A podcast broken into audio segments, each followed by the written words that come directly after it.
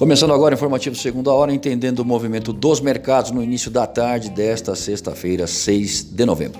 Dow Jones em leve baixa, Estados Unidos 0,05, Europa Frankfurt baixa 0,47 e Bovespa baixa de 0,33.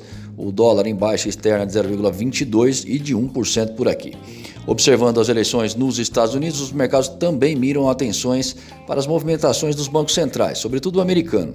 Com o clima eleitoral efervescente, provável contestação à Suprema Corte se desenhando e ânimos acirrados, eh, podem diminuir as chances de um anúncio de pacote fiscal no país esse ano algo que em algum momento vai ser reiniciado no Congresso. Afinal, a falta de estímulo fiscal e as novas infecções por coronavírus limitam o crescimento do país, fazendo com que os consumidores se tornem mais cautelosos.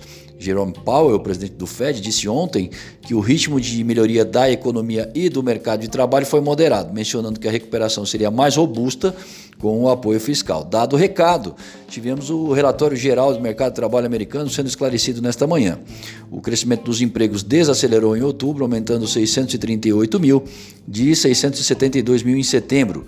A taxa de desemprego caiu para 6,9%, evidenciando aí que a falta de estímulos governamentais adicionais reduzem o ritmo de recuperação econômica. Cabe ressaltar que devemos ter novidades sobre a vacina contra o Covid-19 até o final do ano.